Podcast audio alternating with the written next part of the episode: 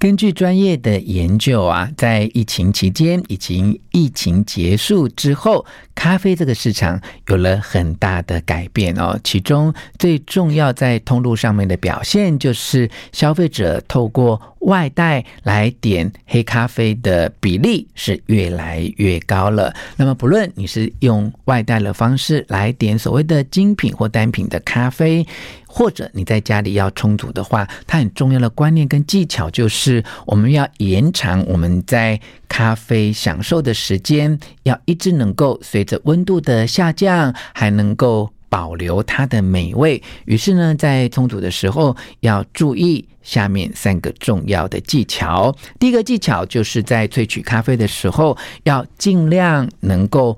保留表面的焦糖层。第二个重点是为了要在萃取的过程当中保留表面的焦糖层，那么在冲煮的时候啊，记得。给水要给少一点，那么路径不要重复，所以相对的，我们萃取的次数就要变多。第三个重点是，随着萃取的次数变多，所以我们在给水少的情况之下，水温的控制就变得非常的重要。从一开始的九十到九十二度，到最后的萃取次数的时候，希望你的咖啡壶的水温能够维持在八十五度左右以上呢。三个重点就是能够将你表面的焦糖层做最完整的萃取，以便于在每一次每一口喝到的咖啡都能够是最佳的风味。One, two, three, 吴若全，全是重点，不啰嗦，少废话，只讲重点。我是吴若全，请到是丑小鸭咖啡的黄凌志 Silence 来跟我们分享咖啡的新的趋势跟咖啡的知识哈。好，呃，黄凌志呢，最近因为做了向大师致敬的活动哈，其实我觉得都领先这个业界的趋势啊。嗯、但是在疫情之后，是不是观察到整个咖啡的市场有没有什么新的变化或改变呢？嗯，呃。疫其实疫情阶段的话，其实少了内容，嗯，所以现在大部分我目前看到的话，外带还是比较多。嗯，然后所以在外带的咖啡上面的话，其实变化开始就会越来越多。像以前我们很少会把手冲咖啡会有外带的状态，可是疫情来讲的话，现在其实。配合着外送，现在连不管是呃以前最最常见的拿铁，现在连手冲咖啡也常常做外带的一个哦，真的啊。对，但民众倒还蛮能够跟得上这个时代的潮流啊。可是对于你这么专业的咖啡师哈，因为手冲好之后，嗯呃，再透过外带或外送哈，是它就不像你在现场喝到的，就是你那个时候的温度的咖啡。没错，那对于这样的呃。过程的考虑，你会有什么样的见解吗？其实，如果以我们的做法的话，其实呃，现做的一定是最好。可是，当如果说要透过外送的时候，其实我们都会把里面的浓度会一直提升。哦，对，那提升的过程当中，我我们比较特别的做法呢，就是我们可以把里面。呃，专属于咖啡风味的焦糖层，可以把它做的多一点点，浓郁一点点，然后在呃，你可能没有马上喝完，但是你可以在呃运诶、欸，就是你的旅程或是在运送过程当中啊，能够维持那个风味，可以维持比较久的时间，嗯，就算冷掉，嗯。风味也不会差太多，所以我很不小心问到很专业的问题，对不对？哈，因为咖啡这个跟其他饮料不太一样，对，它是随着时间跟温度的变化，对，它的风味会改变，没错，但是。不见得这个改变是不好的嘛？就有时候你在家里喝咖啡，我觉得有时候像我，因为是一个写作的人，我常常就是很用心冲了一杯手冲的咖啡，但我就在第一口的时候就很专注的感受到它的美好，然后接下来我就专注工作到我忘记了还要再继续喝第二口或剩下的半杯。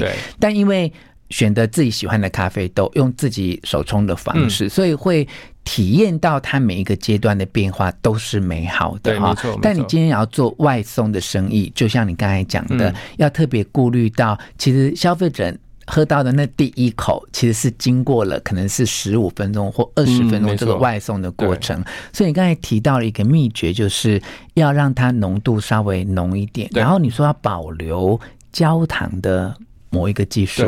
呃，其实，在咖啡豆里面呢，呃。大致大略可以分为，就是外表就是靠外层那个叫焦糖层，它那个其实是所有咖啡风味的来源，嗯，包含酸甜度啊，嗯嗯，假如说你喜欢喝甜的，啊，就是那个甜韵，原则上都是从焦糖层来，嗯，口感。厚实度，有时候我们讲回韵的时候呢，那其实是在咖啡内部的里层里面的东西。嗯，但是萃的太里面呢、啊，往往就是杂质会过多，嗯、然后味道就会不干净。嗯，那而且。底层如果萃的太多，就是颗粒吸水吸的过多的情况之下的话，其实口感会好，可是就会很容易随着时间而变化。嗯，所以其实我们有发现，如果今天你可以把表面那一层焦糖层能够完整的萃出来的话，嗯，其实可以维持咖啡啊，一直到冷掉的时候，风味变化都不会太大。嗯，在萃取的时候的一个。技巧的观念啊，就是你要让表面的焦糖层的萃取完整，然后不要太过度到中间里面的部分，以免你把里面的杂质都萃取出来，反而因为杂质的比例多了，那么对于表面的焦糖层的这种体验跟破坏，其实相对就是比较不好的影响，对，对不对？哈，好，没人学得会啦，用讲就好的，来，赶快不要藏私哦。那怎样可以萃取到完整的表面的焦糖质？其实。萃取这件事情呢，把握一个大原则，就是你在给水的过程当中，如果你要焦糖层很多的话，第一个你要给水的时候要给的少，然后你在路径的选择上的话，不要太贪心，就是给过的路径就不要再给了。嗯，对，这是第一个。第二个，你在给水的，就是每一次，假如说你开始给水，结束给水之后，那等待的时间呢，其实你要有一个也要基本观念，在水都还没有离开颗粒之前呢，不要太急着给水。嗯，因为当你滤杯滤纸就是在那个空间里面累积的水量太多的时候，嗯、无疑的，你只是让帮助颗粒吸水吸的越多。嗯，那你吸的越多，其实饱和程度就会越快。嗯，那就很容易萃到里面的东西。嗯嗯，所以这是在给水的，就是你给完水，下一次再给水的时候要注意一下，不要太早。那颗粒如果还看得到有水渍、水量的时候，稍微等一下。是是，我们向大师致敬哈。这个黄灵志就是大师，我来。帮大家充当翻译，这样就是以前我们在做手冲，可能我们都要去上课去学习嘛。那么过去可能就是为了让大家能够方便哈，有些他甚至不绕圈，还叫你从中间注水哈。然后可能哎，譬如说比较讲究的哦，会说啊，那我们就是呃注到咖啡粉快要到它的表面的时候，然后我们静置让它所谓的闷蒸啊。那么过了这个程序之后，可能是三十秒，那我就可以再做注水，你就把它注嘛。这是以前我们学。学到一个最基本的、嗯、呃萃取的过程。那刚才我们大师讲的呢，其实就是给水要要少，然后中间要停久一点。我们简单就是这样讲。那你就不能只是中央注水嘛？因为你刚才讲说。给水的路径就不要重复嘛，啊，所以你可能除了静置的时间要久一点之外，你这个随着中间绕圈圈的路径，自己也要用肉眼观察一下，就是不要一直在同样的路径上面绕。那因为给水少，所以相对的你要萃取出一样两百五十 CC 或三百 CC 的呃咖啡液的话，那也就等于你的次数就要增多了，对不对？没错。可是我问一个问题啊，对于一般民众来说哈，你。次数增多之后，其实因为它温度也会一直在往下降嘛，对，对不对？所以是不是要特别注意到那个水温？水温其实是对应的，所以其实注意水温是正确，但是它是对应值，意思呢就是你要去看一下你的颗粒啊，原本是从干的，嗯，然后吃水，然后你的颗粒才会慢慢的温度要上升，嗯，那注意这件事情就是你应该是说你的颗粒在吃水，那里面的温度啊，不要降得太低。嗯，所以也就意味着，就是说，只要今天你的手冲壶啊，温度差异不要太大，嗯，就比较没有关系。嗯，就是手冲壶里面这一个热水的温度啊，要留意它是不是能够维持在你原来的。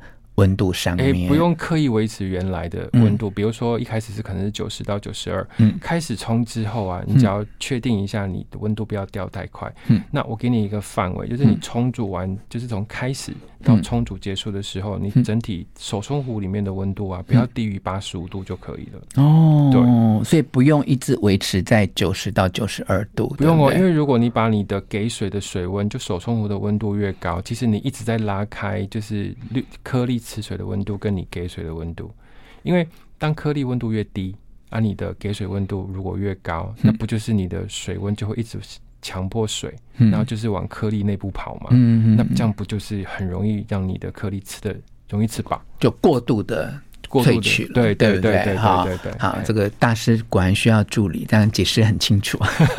所以帮大家归纳整理一下哈，我怕我们刚才聊太快，那听众朋友没有整理到重点啊，就是我们要让一杯咖啡哦，如果你还透过需要一些外带或一些时间哈，其实就算你在家里你想要喝久一点的话，刚才我们大师丑小鸭咖啡黄灵志给我们的建议，他的秘诀的重要的观点就是尽量哦，呃，能够让你的表面的。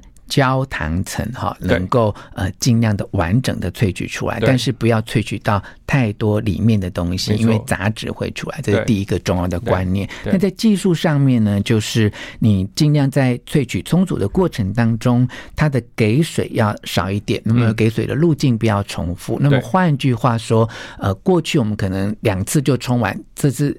用这样的做法，就是要分批冲，哈，它的次数可能会稍微多一点。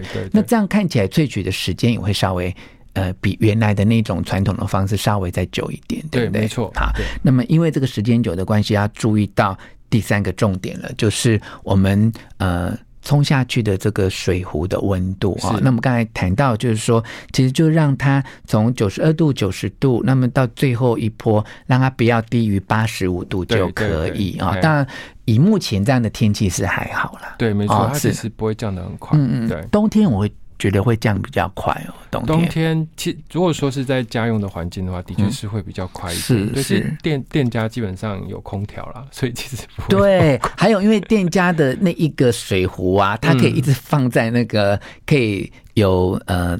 电热的温度的保持上面，所以可能再好一点。不过刚才一个很重要的提醒，就是它不需要从头到尾都在九十度上面。我觉得这个也是一个很重要的提醒。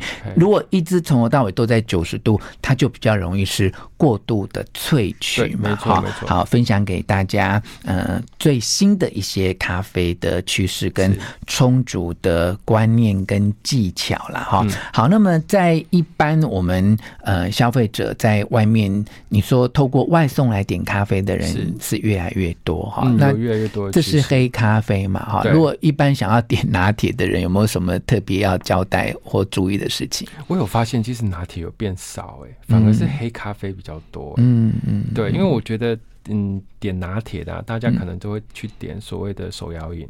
嗯，如果今天就是要点到有牛奶的类的话，所以其实我觉得好像。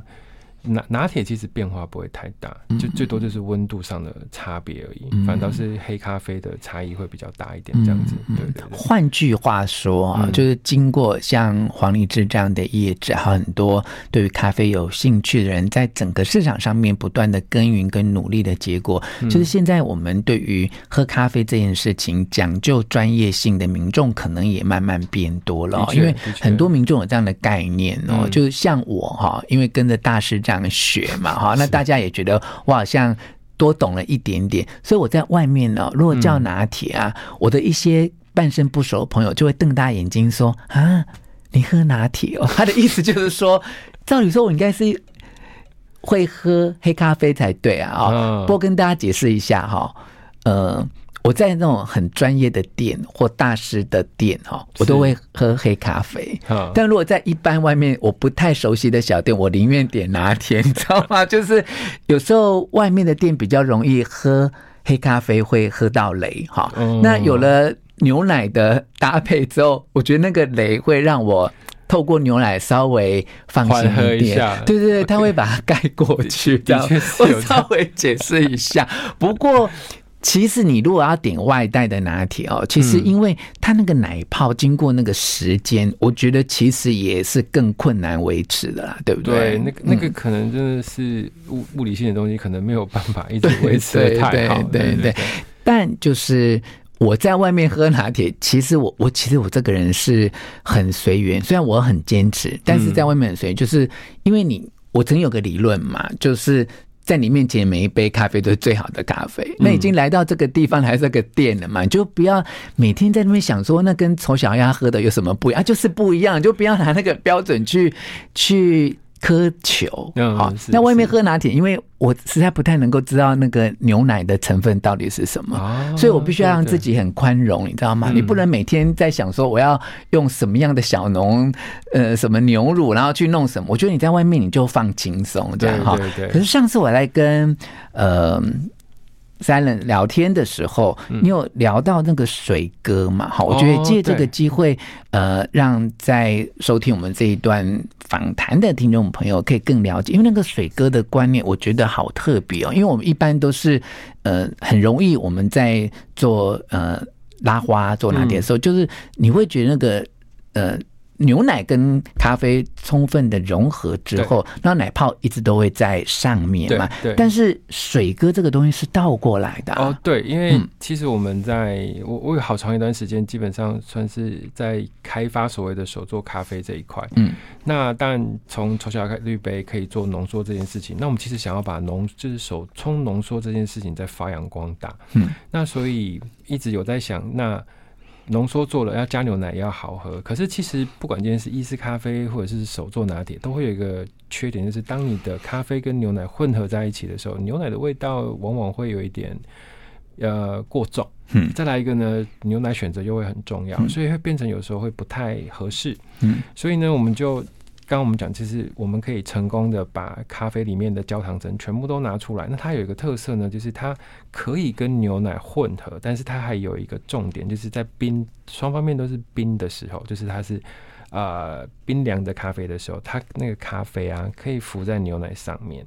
这好特别哦！它刚它可以浮在上面，但是它又不会跟牛奶和在一起。那技术原理是什么？这好像对于我们一般的民众的认知是很难理解的。没错，所以拿到如果是一个冰的透明的咖啡杯，我们看到就是咖啡是在牛奶上面，上面呢？对，然后牛奶是在下面呢。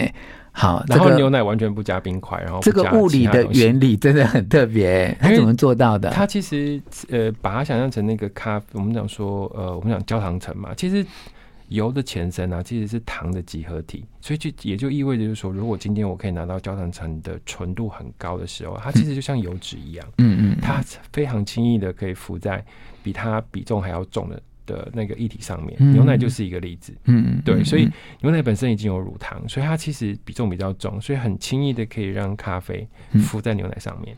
哦，对，就只要你今天不刻意把它混在一起，不管你怎么喝，它永远都会浮起来。哦，那我们在喝的时候要怎么喝呢？我需要像我妈妈都很习惯用汤匙去搅拌它。如果要喝这个水哥的。咖啡的话应该怎么喝？你知道吗？我们就是为了方便你喝，所以你只要很优雅的拿起来喝，它会自动的成最好的比例留在你嘴巴里面。真的吗？对，它就是，所以我不用管它，我只要拿起杯子，我同时就会喝到咖啡跟牛奶，而且是最佳比例。哇，好神奇哦！介绍给大家的新的咖啡的知识跟呃冲煮咖啡的技巧。不过它是呈现就是在冰的状态，对，冰的状态。如果是热的就没有办法有这样的比重的呈现了啊。没错，没错。希望你会喜欢这一集的诠释重点，请你帮我转发给你的亲友，而且要给我五颗星的评价哦。我们下次再见。